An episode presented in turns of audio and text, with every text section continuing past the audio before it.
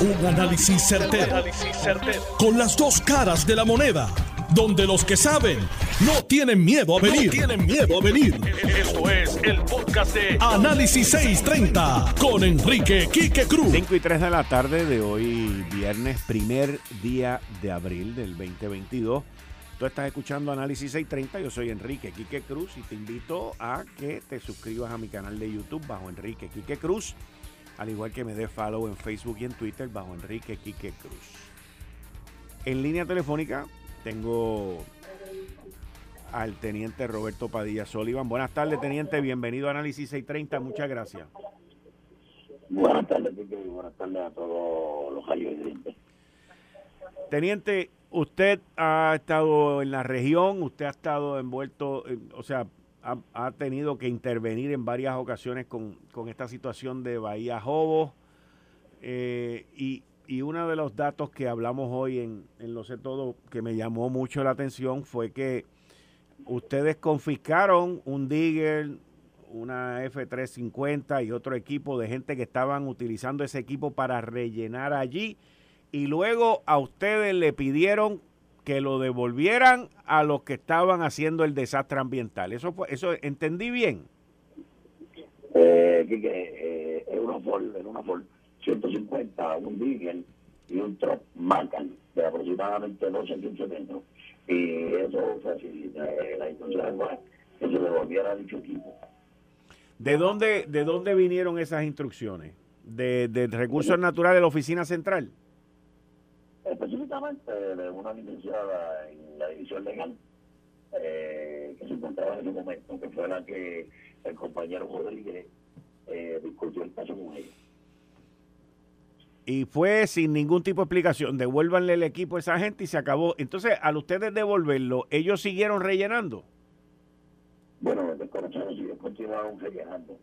Pero este, la razón no le dieron el compañero este, devolvieron el equipo porque no se había intervenido con las personas eh, que le pertenecían al equipo. Aunque estamos claros que el equipo se está utilizando en la comisión de un delito. Ya, rayo, la verdad que aquí en esta isla hay abogados que, que son de defensa en vez de ser fiscales, pero vamos a dejar eso para otro día. Eh, aquí todo el mundo se ha concentrado en esto de Bahía Jobos, en Salinas, pero hay otras áreas en esa costa del sur que también han sido invadidas y muelles que se han construido sin permisos y otra serie de localidades. sí, este, tanto en, en el área de la playa como en la bahía de en Guayama donde hay un número de, construcciones, tanto de muelles como de rampas, que se, informa de que están construidas sin los correspondientes permisos y autorización. Y entonces, ¿dónde es que surge el problema? Porque ustedes que son los que están en el filo, ustedes son los que están allá afuera, están en la calle, ustedes intervienen y esas construcciones luego siguen su curso. ¿Cuál es, cuál es la problemática en esa, en esa situación de que ustedes hacen una cosa y el departamento hacía otra? Bueno, tenemos un poco una problemática en cuanto cuando nosotros hacemos las intervenciones, se reciben en un sinnúmero de cosas para expediente, como una asistencia técnica, un de entre otras cosas. Y esos procesos pues, a veces tardan mucho y a veces eh, no nos llegan los informes y que nos llegan, nos llegan tardíos. Y eso pues nos afecta a nosotros las intervenciones y en la radicación de los casos ante nuestra división legal. Todo esto entonces donde se ventila es en la división legal del Departamento de Recursos Naturales. Es correcto, porque nosotros todas las intervenciones, la mayoría de intervenciones que nosotros realizamos, las sometemos a nuestra división legal. Ellos son los que asignan a un oficial examinador, en este caso un juez, y él es el que ve el caso, estudia el caso y, todo, y hace recomendaciones y toma decisión. Pero todas esas decisiones y todos esos procesos que usted está mencionando ahí ocurren dentro del Departamento de Recursos Naturales, no fuera, ¿correcto? Correcto, es dentro del Departamento de Recursos Naturales. Y Y, y ellos son entonces los jueces y parten todo esto y son los que dejan que estos casos se caigan, pregunto. Bueno, no, puedo decirle eh, con exactitud que son ellos los que vean eh, de que estos casos se caigan, porque por lo menos en, mi experiencia, pues fue directamente con una licenciada. Ah, ok. Pero hay, hay, hay otros compañeros que, que se quejan y dicen que eh, los casos pues se tardan mucho de visión legal y en ocasiones no se ven. Hay muchos compañeros que hacen la denuncia que ellos hacen y se expresan. Yo escuché por otra persona que estuvo aquí esta semana, el miércoles, que dice que también ustedes eh, hacen, dan multas, decenas de miles de dólares en multas y que esas multas pues no se cobran y no, no, se, no aparecen después. ¿Eso es parte de la problemática que hay ahí también? Hay parte de problemática en cuanto a la multa, es correcto. Hay eh, una problemática que en muchas ocasiones pues o no se cobran o se tardan de, en, en cobrar. Y, y cuando todo esto se lleva a cabo, ¿qué pasa con la gente que está haciendo sus construcciones y todo eso? O sea, simple y sencillamente, pues, eh, no pasa nada y ellos siguen este, con los procesos. De construcción me refiero, procesos de construcción. Eso es correcto, Miguel. Como ellos no ven consecuencias, pues continúan con la mal práctica. Wow. Y, te pregunto, o sea, que, que, yo puedo llegar a la conclusión que esto está por la libre, a pesar de que hay un cuerpo de vigilantes y que hay un departamento de recursos naturales y que en esa costa pues prácticamente cada cual ha hecho lo que le ha dado la gana. Todos esos muelles que uno ve a través de esa costa, todos esos muelles privados en esas casas, en su mayoría son muelles legales o son muelles ilegales? No, son muelles, eh, la mayoría son muelles ilegales. En su mayoría son muelles ilegales. Correcto, son muelles ilegales y país ilegales. ¿Y qué de las casas flotantes por allá por la palguera? ¿Eso es otro, o, esa gente están bien guardaditos y bien hechecitos? Ahí desconocemos, pero también estarían en violación. Ok. Ah, rayo. De verdad que esto ¿Dónde, ¿Dónde es que ustedes ven que está el, el, desfase entre lo que ustedes quieren hacer, lo que les orde, lo que la ley les ordena a ustedes hacer y lo que termina haciéndose? ¿Dónde es que ustedes ven esa desproporción, ese desfase, ese que no encaja, que la cosa no encaja? Ustedes van por la izquierda y aquellos van por la derecha. ¿Dónde? ¿Dónde está eso? Bueno, aquí lo primero que hay que establecer que se cumpla con el reglamento del cuerpo de vigilante. El, reglamento del cuerpo de vigilante establece lo que es una cadena de mando. Para que se ría bajo la cadena de mando y bajo esa cadena de mando eh, se hagan los trabajos como deben hacerse a través de un oficial de área y a través de los supervisores, en este caso un sargento, en la, en la, en las eh, unidades y en los destacamentos. El problema aquí es que la señora comisionada no está cumpliendo con lo establecido en el reglamento del cuerpo de vigilante y quiere ha tenido saliendo gimiéndole directamente a ella cuando le supone que le brindan a la oficial de área según lo establece el reglamento. Y esa es una de las problemáticas grandes que tenemos en el cuerpo de vigilantes. O sea, yo creo que lo primero que tiene que hacer el cuerpo de vigilantes es hacer cumplir lo que establece el reglamento del cuerpo de vigilantes y apoyar al personal del cuerpo de vigilantes en sus trabajos y sus intervenciones. Pero la comisionada del cuerpo de vigilante o el que esté de comisionado del cuerpo de vigilante no se supone que haga cumplir el reglamento.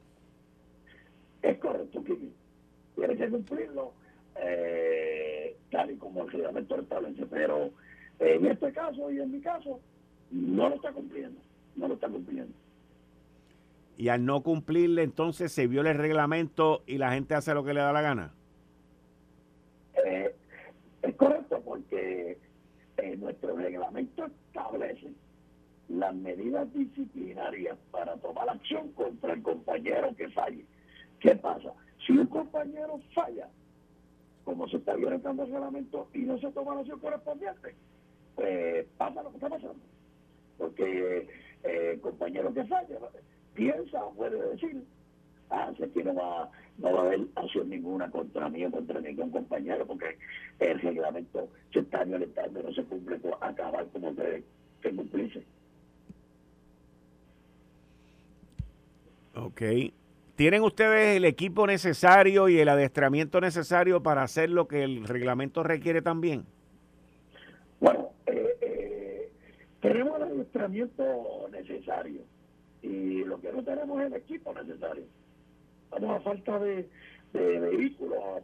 En este caso, en el caso mío principal, en Guayama, yo lo que tengo un solo vehículo para cubrir siete pueblos. Y el vehículo es viejito, a sobre las 135 mil millas. Y ese vehículo yo tengo que dividirlo en ocasiones en la semana. Unos días en Guayama y unos días en el destacamento de Calle para que Calle me cubra los siete pueblos que ellos tienen más división y yo eh, cubrir mis cuatro pueblos en el área de Guayama. Muchas veces queda el pueblo de Guayama descubierto porque la patrulla que yo tengo se la tengo que instalar al destacamento de. Usted, usted llegó a interactuar, a reunirse y a participar de, reuniones y eso con el ex secretario Machalgo. En algunos momentos tuvimos unas reuniones porque le presentamos una denuncia referente a, a la comisionada y sí tuvimos eh, varias ocasiones unas reuniones y pudo interactuar con él y llevarle a, dejarle saber las necesidades que ustedes tenían o eran reuniones con unos temas y ustedes allí no podían decir nada?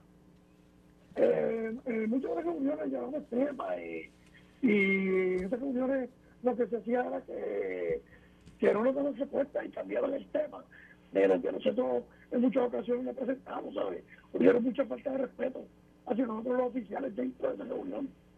Falta de respeto hacia los oficiales, usted dice hacia los vigilantes. Eh, primero que nada, nosotros los oficiales, que eran los que presentaban la, la, problemática de lo que estaba sucediendo y los que estaban buscando que se resolviera las situaciones para que se cumpliera como con, la obligación que nosotros tenemos que cumplir. Y cuando usted refiere, se refiere a faltas de respeto, ¿quiénes eran los que faltaban el respeto ahí en esas reuniones? Bueno, en este caso tenemos falta de respeto tanto de la comisionada como del mismo este, honorable secretario. O sea, ustedes están sin equipo, ustedes tienen un reglamento que le pasan por encima, ustedes van y hacen su trabajo, los denigran y le faltan el respeto y la gente hace lo que le da la gana. Básicamente estoy resumiendo, ¿eso es así? Así, este, Quique. Wow. Yo te diría que, que para comenzar, para comenzar, a, a enderezar esto, lo primordial, lo primordial, el primordial esencial, es hacer cumplir nuestro reglamento del cuerpo de vigilantes y a su vez establecer unos planes de trabajo que sea en común acuerdo con la policía municipal, la policía estatal, con dependencias de ley y orden federal y agencias que estén involucradas dentro de estas violaciones. O sea, no es establecer un plan de trabajo por establecerlo, como el que se me solicitó a mí. Ahora mismo me solicitó un plan de trabajo que yo le indiqué a la comisionada que yo no iba a hacer el plan de trabajo hasta que ella me contestara nueve puntos que yo le sometí a ella por escrito. Posteriormente me contacte, yo estaré en la mejor disposición de establecer un buen plan de trabajo para esa área y para toda el área sureste, que es la que me correspondería a mí. Y si me, nos podría dar alguno de esos nueve puntos que usted está requiriendo ahí que, se cumplan con ellos. Bueno, entre esos puntos aquí que está la solicitud de armas largas, la solicitud de equipo de vehículos en óptimas condiciones, eh, la solicitud de embarcación en óptimas condiciones, equipo para trabajo de alto riesgo como Night Vision, salios de comunicaciones, entre otros. Pero cuando usted me menciona armas largas y night vision, eso suena como que ustedes están en peligro y necesitan este, este equipo para protegerse ustedes también. Es correcto, Quique. Ese equipo es necesario y justo y razonable para nosotros realizar nuestro trabajo, más cuando se establece el turno, de noche o de madrugada. Es necesario contar con ese equipo, aparte de, del apoyo y la colaboración de la Policía de Puerto Rico y la Policía Municipal. ¿Y ustedes en algún momento han tenido armas largas anteriormente? ¿O es la primera vez que, o sea, o están pidiendo esto por primera vez? No, eh, nosotros hemos tenido, eh, incluso ahora mismo la unidad marítima tiene un rifle de 15 que está asignado a la unidad y ese rifle está custodiado bajo el cuartel de la unidad marítima de Funa en Guayama. O es la primera vez que nosotros utilizamos armas largas dentro de nuestros trabajos especiales. Ok, ok, ahora entiendo. Ok. Bueno, teniente, muchas gracias. Muchas gracias por estar con nosotros aquí. Estamos a sus órdenes 24-7, lo que usted necesite. Gracias, Quique. Igual acá, es bueno aclarar, Quique, que en el caso, eh, específicamente el 29 de junio del 2017, yo no fui relevado del caso. Donde ahí me relevaron es de el perfil de instrucciones a los supervisores de la Unión Marítima y al personal de la Unión Marítima. Ok, muy bien. Muchas gracias. Gracias, Muchas gracias. Bien, muchas gracias. Miren, señores, la, la situación es caótica. No hay otra manera de describirla.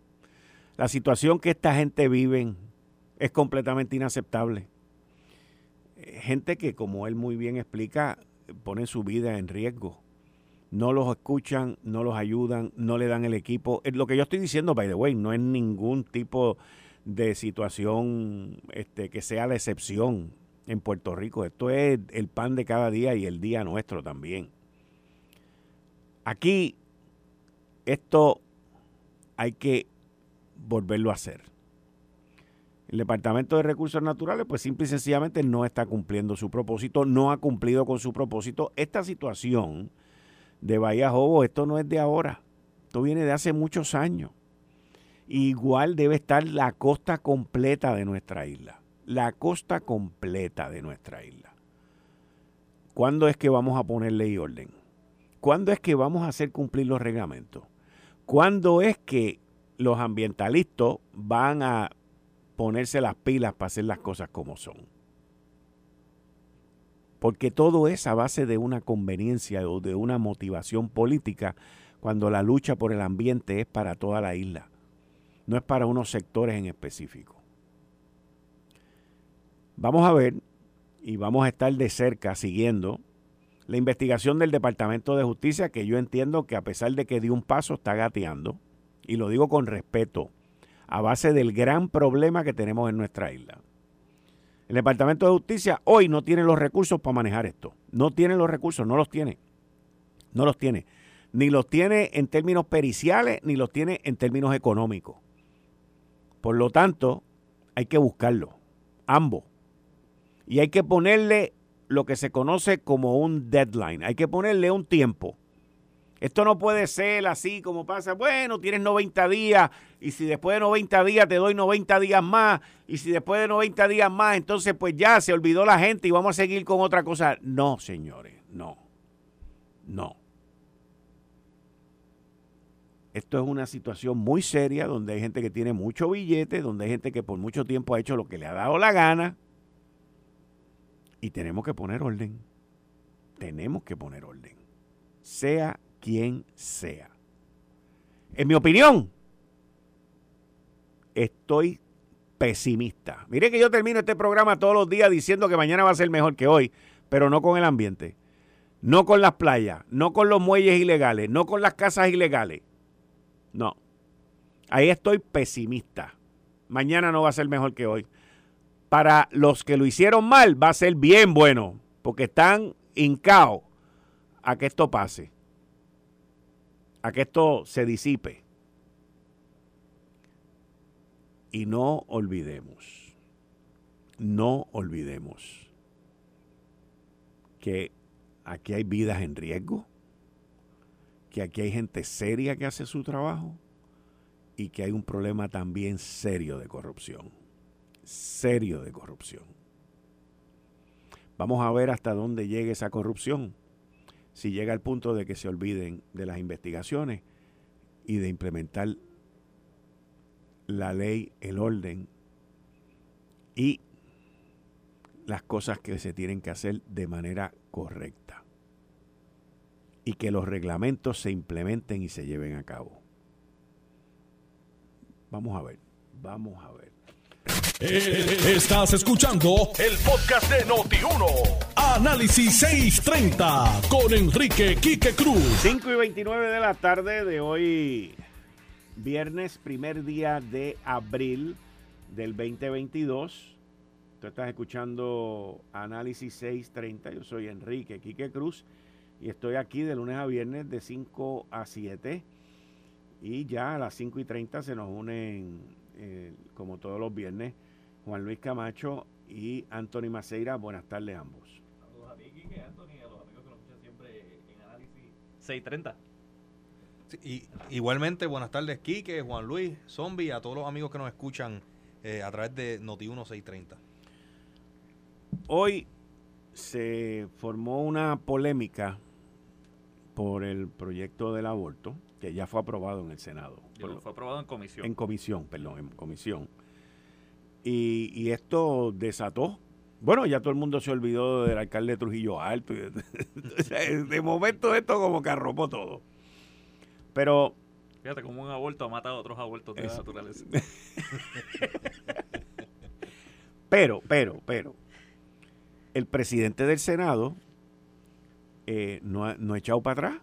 O sea, decidió darle para adelante y seguir eh, con, su, con su pensamiento y su creencia. Y, y lo han atacado dentro del partido por todos lados. Este, Eduardo Batia le, le envió una carta bastante fuertecita diciéndole que, se- que él había quedado perplejo eh, y, y- que no podía creer eh, las expresiones de José Luis Dalmau. Y José Luis Dalmau le contesta. Tengo aquí un sonido de, de esta mañana con Normando en la mañana que estaba José Luis Dalmau, donde también le contesta Eduardo Batia.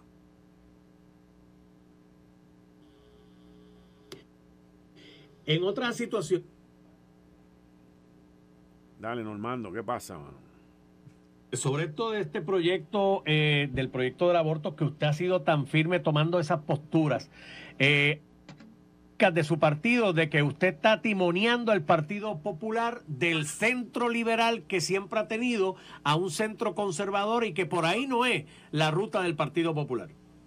Bueno, mientras yo sea presidente del Partido Popular, yo haré las expresiones que tengan que hacer y respeto las que estén en contra. En el Partido Popular tenemos diferencias en diferentes asuntos, por ejemplo en el estatus y en otros también. Pero yo hice unas expresiones ayer en una conferencia de prensa que estaba dirigida a atender el asunto de Mayagüez y los periodistas me preguntaron sobre otro asunto. Así que si me hubiesen preguntado sobre otro asunto en la legislatura, pues también yo hubiese hecho la reacción. ¿Y qué sucede aquí, Normando? Aquí se trata de un proyecto de ley que regula, no prohíbe, regula la práctica del aborto. Y la regula siempre poniendo en consideración dos cosas.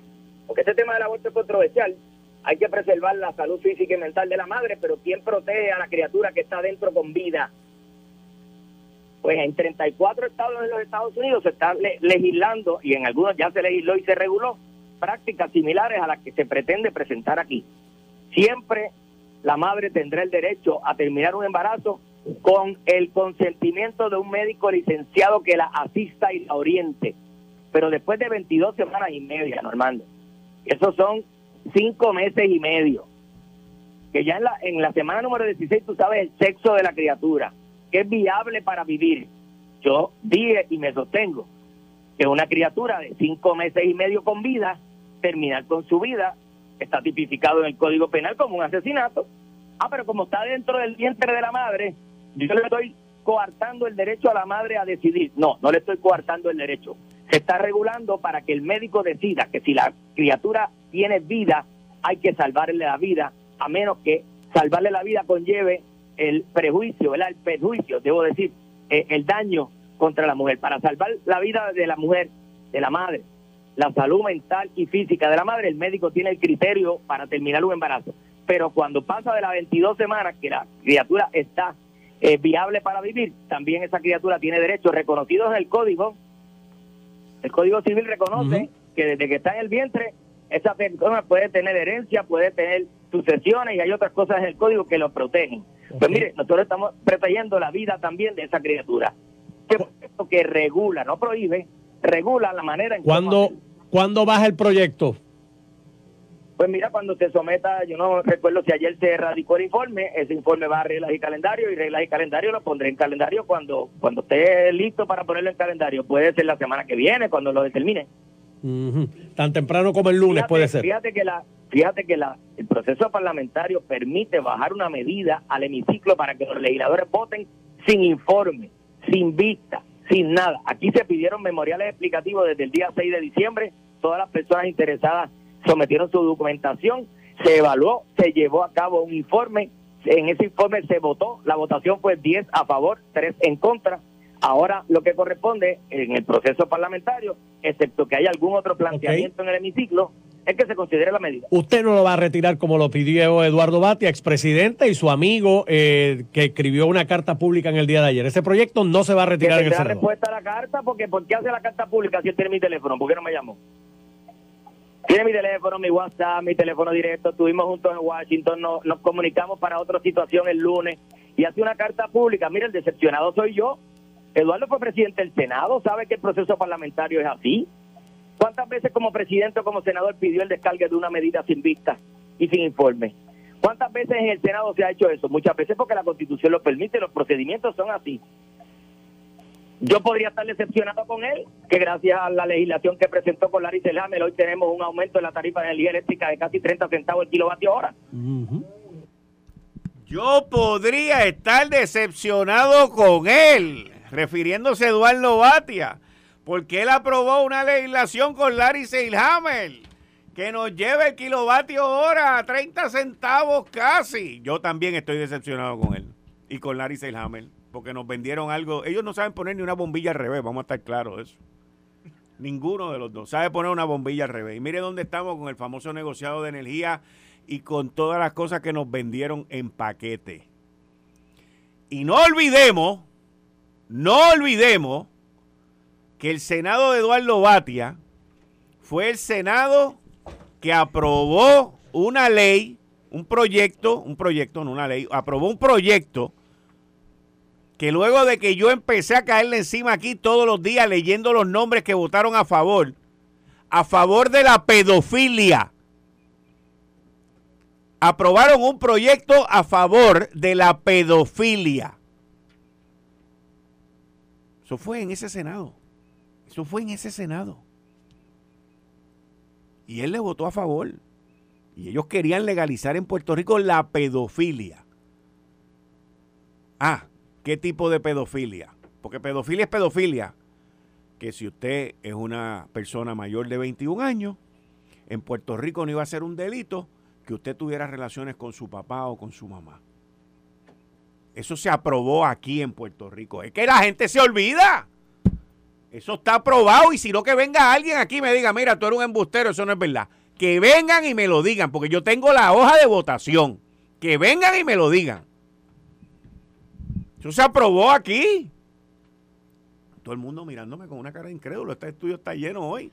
Búsquenlo. Ustedes dos que trabajan allí, hacen trabajo y buscan cosas, búsquenlo. Eso fue en el Senado de Eduardo Batia y él le votó a favor y eso se aprobó en el Senado y lo retiraron. Porque yo vine cuando me enteré de ese proyecto y decía, senador tal y tal, a favor de la pedofilia, pa, pa, pa, pa, pa, y en menos de 24 horas lo retiraron. Mira si lo retiraron, que no queda tracto de eso. Búsquenlo para que ustedes vean. Hasta en los medios de comunicación borraron esa noticia. Búsquenlo. Háganme quedar mal. Háganme quedar mal. Pero Quique, es que así son los populares. Mira, y así son los populares. Eh, y yo le tengo una gran estima al, al expresidente del Senado, Eduardo Batia. eh, pero aquí él está criticando el, el proceso legislativo que, que, como bien dijo el presidente actual, que- no es ni siquiera un descargue. que Se como- hizo un informe positivo. Que no y- solamente eso, y perdón que te interrumpa. Lo que pasa es que José Luis Dalmau no quería ir más allá de decir lo que también Eduardo Batia hizo. Oye, yo también aprecio a Eduardo Batia, pero la historia es la historia. eh, y, y creo que vamos al mismo punto. Y hablamos y, y- y- y- y diferimos. pero Eduardo Batia confirmó a la presidenta del Tribunal Supremo de Puerto Rico sin una sola freaking vista. A eso iba. Sin una sola vista, sin un informe, sin ponencia, sin oportunidad de lo que estaban a favor se expresaran a favor, sin oportunidad de lo que estuviesen en contra se expresaran en contra. Porque, y eso, pues, facultad tenía, igual facultad tiene el Senado de hoy. Y hay temas que ahí se puede sentar el mejor científico, el mejor abogado, el mejor constitucionalista, y nadie va a cambiar la postura. Y en mi opinión, el tema del aborto es uno de ellos. A, Anthony Maceira personalmente le hubiese gustado ver una discusión para aclarar ciertas cosas. Eh, ¿Verdad? Como persona que no es ducha en, esta materia, hoy yo hablaba con, unas personas que, sí lo son, que, que sí ¿verdad? Eh, conocen de esto, del campo de la salud, y me comentaban, mira, es que en todo caso, esto se podría argumentar hasta que está flexibilizando, porque en la práctica, lo que me explicaban es que las clínicas no, no, no llevan a cabo el proceso en exceso, creo que es de las 16, semanas. Me estaban diciendo hoy. Eh, la práctica de hoy, según me decían estas personas que son de esa industria. Eh, hablando de la industria del aborto. La industria del aborto, sí. Sí, gente que hace aborto. Ginecología eh, y. Sí, sí. Que, que en la práctica, más allá de 16 semanas, no lo hacían a menos que pusiera en riesgo la vida de, de la mamá. Pues eso es un dato que a mí, Anthony Macera, me hubiese gustado saber. Porque entonces yo hubiese dicho, pues entonces bajen de 22 a 16. O bajen de, de 16 a 12. el, momento que sea. Eh, pero, pero de que está en su facultad, el no haber llevado a cabo vistas públicas, el que no está en su, el que está en su facultad, eh, haberlo hecho inclusive por descarga, la realidad es que está. Y que, y que quien descargó el nombramiento más importante de la judicatura en Puerto Rico. Es el más importante. De todo nombramiento que pueda confirmar la ley, es el nombramiento más importante, porque dirige una rama de gobierno. Los, otros dos son electos. Totalmente de acuerdo. no electo. Pero pues, Kike, así son los populares. Bajo una teoría de conspiración que no existió. Oye, sin vistas públicas, Tomás Gebrachat eliminó 36 nombramientos de Wanda Vázquez en, un día. Y aquí nosotros hemos eliminado tres. Y dicen que nosotros estamos obstaculizando el gobierno. Pero eso son cosas PNP. Pero mira, en el caso que, que habla Anthony, de las 16 semanas, yo lo he hablado con pocas amistades, ¿verdad? Porque es un tema que no que es difícil de hablar, pero, pero yo creo que a través de este micrófono uno tiene que llevar ese, ese mensaje de la manera correcta. Esta parte de, de la práctica de lo que pasa en, en, las clínicas de aborto en Puerto Rico es real. Son 16 semanas. Después de 16 semanas, bien difícil que tú consigas un ginecólogo que, que diga yo le, voy a, yo le voy a hacer el aborto, a menos que sea por una condición médica. Y yo tengo un caso reciente de una amiga que en un viaje que tuvo fue violada y llegó a Puerto Rico y entre el tratamiento psiquiátrico que tuvo que recibir y toda la cosa, estaba en esta indecisión de si se practicaba o no un aborto. Y lo decidió y cuando fue tenía 17 semanas. Y no pudo realizarse el aborto aquí en Puerto Rico. Y entre unos amigos, yo no estoy a favor del aborto, pero eh, entre algunos amigos, pues, ella le dijeron, te tienes que ir a X estado y allá lo puedes hacer porque allá es hasta 22 y se movió y recibió su, su, su aborto allá. No sé si finalmente lo hizo qué pasó, pero de viaje se fue por lo menos. Eh, y eso es lo que pasa aquí en Puerto Rico. 16 semanas. Hay médicos que te dicen hasta las 12. ¿Verdad? Porque cada médico tiene ese criterio. Y esta legislación te da 22 semanas. 22 semanas son, 22 semanas son 5 meses y medio de embarazo. Y yo escucho gente que dice, no, porque eh, todavía, no me, todavía no me he enterado de que estoy embarazada. No, porque es que no, no sé si, si en ese momento ese nene puede venir con una malformación. Las malformaciones se, detectan a las 14 semanas. Yo soy padre de dos hijos y a los dos le hicieron la, los dos embarazos a la que era mi esposa le hicieron la, la prueba. A las 14 semanas ya tú sabes el sexo y sabes si viene con alguna malformación.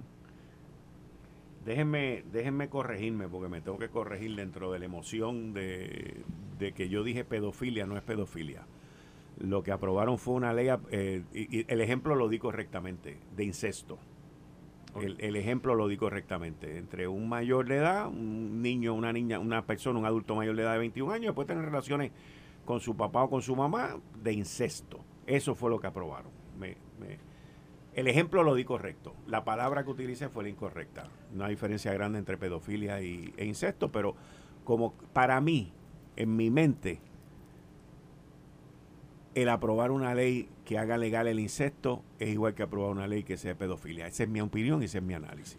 Y mira, y, yendo rapidito... Los dos entiendo que son inmorales. Yendo, yendo rapidito a lo que sucedió ayer en la conferencia de prensa, porque yo estaba allí. conferencia de prensa del presidente del partido y presidente del Senado, José Luis Dalmao, un periodista de Noticel le hace una pregunta acerca de este proyecto y si considera que esas mujeres son asesinas. Y él da el ejemplo y dice, el Código Penal dice que si una madre le quita, tiene, un, un niño tiene cinco meses de nacido y lo mata es incesto. Ah, pero si está dentro del vientre, no, eh, perdón, es, es, asesinato, pero si está dentro del vientre, no. Y él dice, yo creo que debe ser de la misma manera su creencia. Vamos, la legislatura no está ahí para, para, para pensar como piensa todo el mundo. Por eso son funcionarios electos representativos de cada postura política y de cada ideología y de cada, y de cada creencia.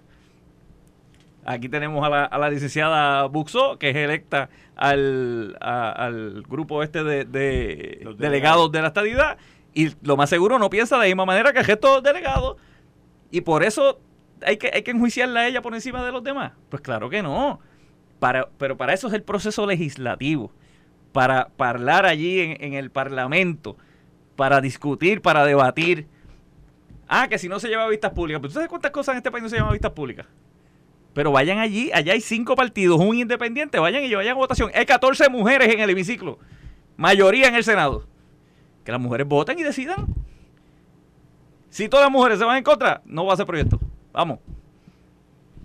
Vayan allí, voten. Y lo más seguro, si lo pasan el lunes, se muere el proyecto y se acabó el problema.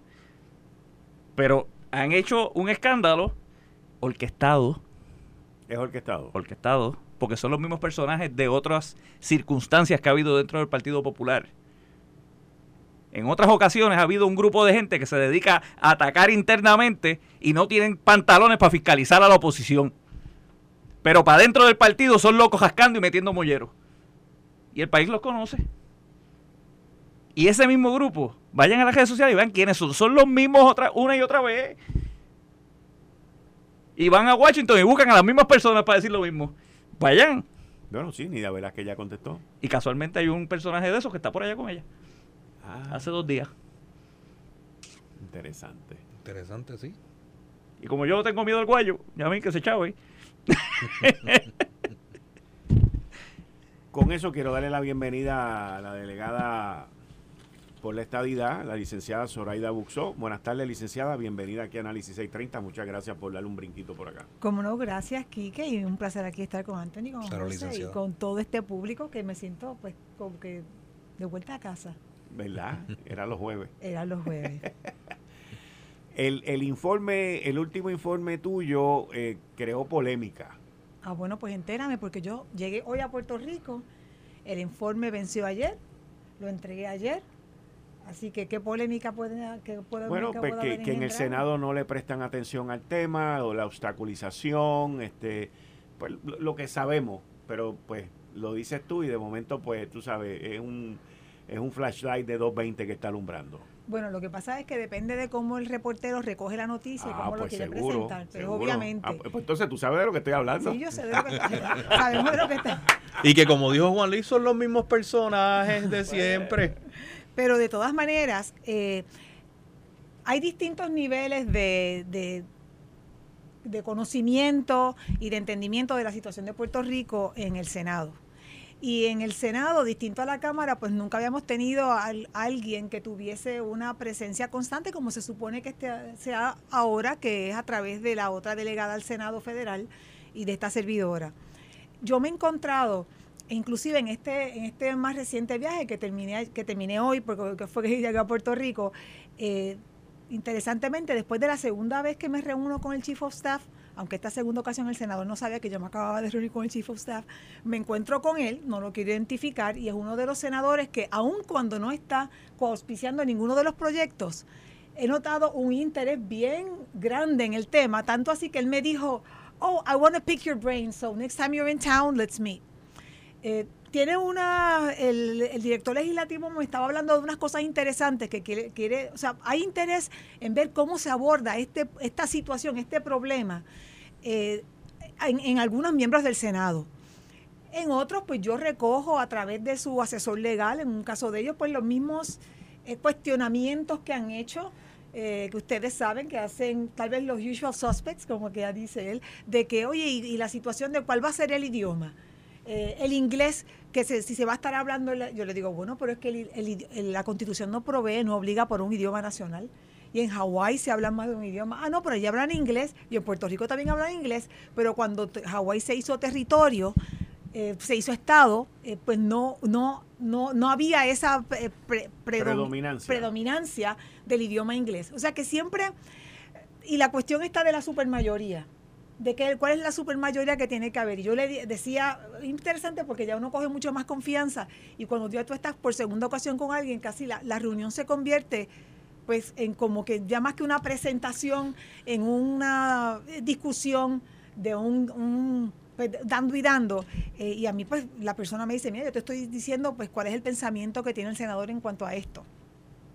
Y son, son este, yo digo que son barreras que se van a ir venciendo poco a poco, porque el, el mensaje en uno de ellos, porque hay quienes dicen, pues cómo yo le voy a poder explicar a mis constituyentes en el Estado, en un Estado que, que ni tan siquiera tiene una población puertorriqueña sustancial, cómo yo le explico que, que esto me lo pregunta uno, un chief of staff, pues, ¿qué le, ¿cómo le explica a sus constituyentes asumir una postura a favor de la estadidad para Puerto Rico? Y todas estas cosas que han estado pasando, pues me, me- me llevan a mí a ir modificando un poco el, el mensaje y cómo lo abordo, al- a, un punto que yo no digo, yo no, yo no necesito que el senador haga una expresión a favor de la soberanía, de que Puerto Rico se convierta en un Estado soberano o que se convierta en una nación soberana. Yo lo que quiero es que se provea el mecanismo de votación para que para que Puerto Rico termine de esta salga los, los ciudadanos americanos de Puerto Rico salgamos de esta condición de subyugación política que es la, la raíz del problema. Pero ayer tuve a uno que me decía, ah, yo como que yo no estoy de acuerdo con que la condición territorial sea la raíz del problema. O sea, siempre te vas a encontrar con, con personas que como no viven el problema, como, o sea, y, y otros que me han preguntado, pero ¿cómo se afecta? Este es bien interesante porque ya me yo quisiera saber cómo se afecta a Regular Joe con esta situación de la condición del territorio. Y en el segundo trimestre que lo fui a ver, mira, aquí está el caso que te demuestra cómo se afecta a Regular Joe. Don José Luis Rivero Maello. Rivera, Maello, Maello Rivera. Baello, Maello Madero, Madero Baello. Madero Baello.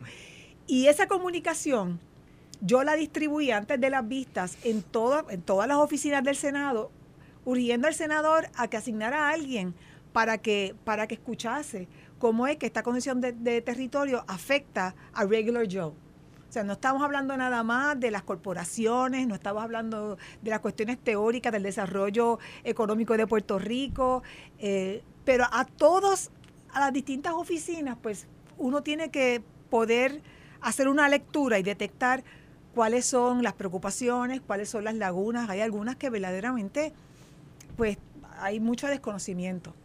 En el Senado y en la Cámara de Representantes está este turnover, bien, que es un, un fenómeno que, que se da mucho entre los, los miembros del staff. Voy en la, Cambia, la- cambia, cambia, cambia por los miembros del Estado. del mismo del staff, pero se, que, pero se quedan en el, en el mismo Sí, Senado. se quedan en el mismo Senado, Pero cambian se a oficina. otra- Es por, Eh, por cuestiones de dinero. En la, en la, en la, en la primera, el primer trimestre me reúno con el asesor legal de Marco Rubio, su chief of staff, y cuando voy al, al- los dos meses, me lo encuentro y me dice, ah, esto- ahora estoy en el comité de lo, de lo judicial.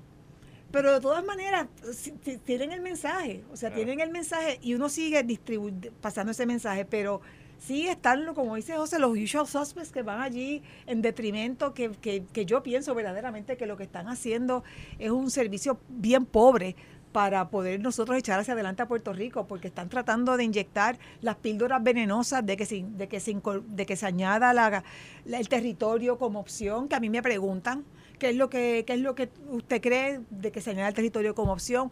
¿Qué es lo que usted cree de que se enmiende esta medida? Eh, y ahora ya en este tercer trimestre, pues, y así va a ser, y así va a seguir este, incrementando, pues una relación de más, eh, de más discusión. Yo lo que quiero establecer, lo que yo hago con, cuando hago estas visitas, que esto es un proceso, ¿verdad? Que, que va ganando cada vez más territorio. No debo usar territorio, más que Terreno. más terreno, debo- debo gan- va ganando terreno, es establecer unas relaciones eh, basadas en, en respeto, en seriedad, en confiabilidad, eh, que, que me vean como una fuente de información confiable O sea, al, al punto que yo obviamente le digo, yo abogo por la estadidad, yo soy una fiel creyente de la estadidad, eh, pero yo entiendo que hay otras personas que quieren otro tipo de soberanía, que quieren una soberanía independiente, pero la mayoría, si vamos, nos vamos por el mecanismo democrático, queremos la soberanía que da la estadidad, queremos ser un Estado soberano. Y lo que estamos buscando es, no me pidan supermayoría. Si en 124 años bajo la bandera americana nunca hemos tenido un voto avalado por el gobierno federal, pídame eso después de que, o sea, una vez nosotros tenemos un procedimiento y le, le voy a la historia, que muchos lo desconocen. El territorio de, Wisconsin votó en contra de la estadidad cuatro veces. En uno de esos eventos, 80% se opuso a la estadidad en una votación en 1844. El territorio de Oregón, que también fue uno de los que utilizó el mecanismo de una delegación electa, celebró tres referéndums en un plazo de tres años con resultados de entre 44 y 49% en favor de la admisión. Y aún así, o sea, mucho en el caso de Oregón había mucha, como pasa aquí en Puerto Rico, muchas luchas de, de los partidos, de, los, de, de las personas de poder en el momento. Nebraska, Colorado, Washington, el estado de Washington, en su momento que fueron territorios, en ninguno había mayoría. En ninguno hubo mayoría. Eh, y aún así el Congreso actuó y después de que el Congreso actuaba, yo es lo que anticipo que va a pasar en Puerto Rico, una vez en Puerto Rico se enfrente con unos puertorriqueños tengan la oportunidad de votar en un evento que sea avalado federalmente, que sea que obligue, que sea binding, pues la gente se va a coger esto mucho más en serio y va a saber, y yo estoy completamente segura de que va a haber una mayoría de más de un 60%, 60, digo, uso la parte de 60% porque son 60 de 100 votos, es lo que llaman en el Senado la supermayoría para poder este vencer el filibusterismo y aprobar una medida. Así que esto es paso a paso. Romanos hizo en un día. Y yo pues hago mi parte porque cada uno tenemos una responsabilidad individual. Muy bien. Esto fue el, podcast de Notiuno. Análisis 630 con Enrique Quique Cruz. Dale play a tu podcast favorito a través de Apple Podcasts, Spotify, Google Podcasts, Stitcher y notiuno.com.